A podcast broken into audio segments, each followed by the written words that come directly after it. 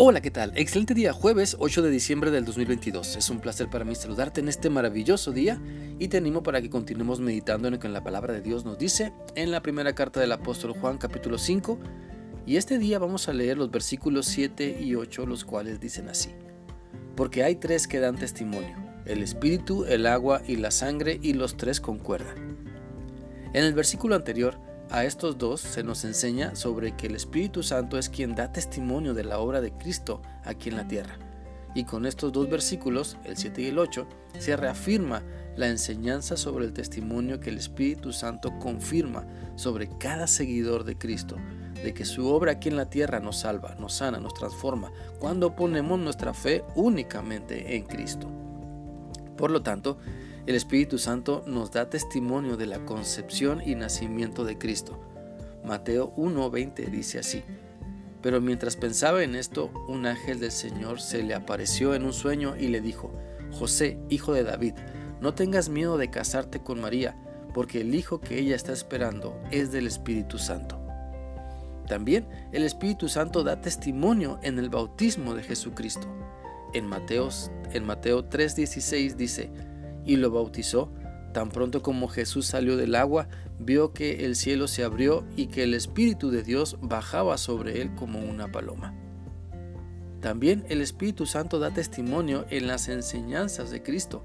La Biblia dice en Juan 6:63 lo siguiente, El Espíritu es el que da vida, la carne para nada aprovecha.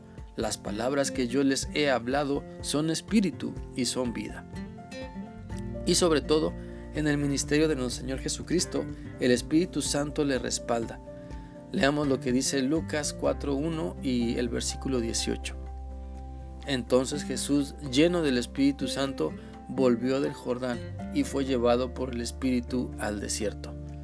Y el 18 dice, El Espíritu del Señor está sobre mí, porque me ha ungido para anunciar buenas nuevas a los pobres me ha enviado para proclamar libertad a los cautivos y vista a los ciegos, para poner en libertad a los oprimidos. Por lo tanto, el Espíritu de Dios siempre da testimonio de la obra de Cristo y de que su obra es verdad. También podemos leer en Juan 15:26 lo siguiente, pero cuando venga el consolador, el Espíritu de verdad que yo les enviaré de parte del Padre, del cual procede del Padre, Él dará testimonio de mí. Y así sucede todavía, ¿sabes? El Espíritu Santo sigue dando testimonio de la obra que Dios hace por medio de nuestro Señor y Salvador Jesucristo. Porque el Espíritu de Dios es verdad y nos enseña la verdad porque su esencia siempre es la verdad. Entonces, desde el comienzo del ministerio de nuestro Señor Jesucristo, marcado por su bautismo en agua, hasta su sacrificio en la cruz y resurrección, marcado por su derramamiento de sangre, el Espíritu de Dios es quien nos convence de que esta realidad da testimonio de la obra de Cristo, que precisamente todo esto fue necesario que aconteciera para que se cumplieran las escrituras y para darnos a nosotros vida nueva cuando ponemos nuestra fe únicamente en Cristo para salvación. Por eso la obra de Cristo es reafirmada por el Espíritu Santo. Todo lo que Cristo ha hecho, todo lo que Él hace, sus enseñanzas en su ministerio terrenal y su sacrificio en la cruz, todo es confirmado por el Espíritu Santo que da testimonio de Él para que podamos creer, para que podamos estar convencidos de que lo mejor que podemos hacer es seguirle en obediencia. Por lo tanto, así como el Padre y el Hijo y el Espíritu Santo concuerdan, son uno y concuerdan en todo y están a favor de nuestra salvación y transformación, también así el Espíritu, el agua y la sangre dan testimonio de la obra de Cristo aquí en la tierra, de todo lo que Él ha hecho para que disfrutemos mejor y de manera veraz nuestra relación con Dios.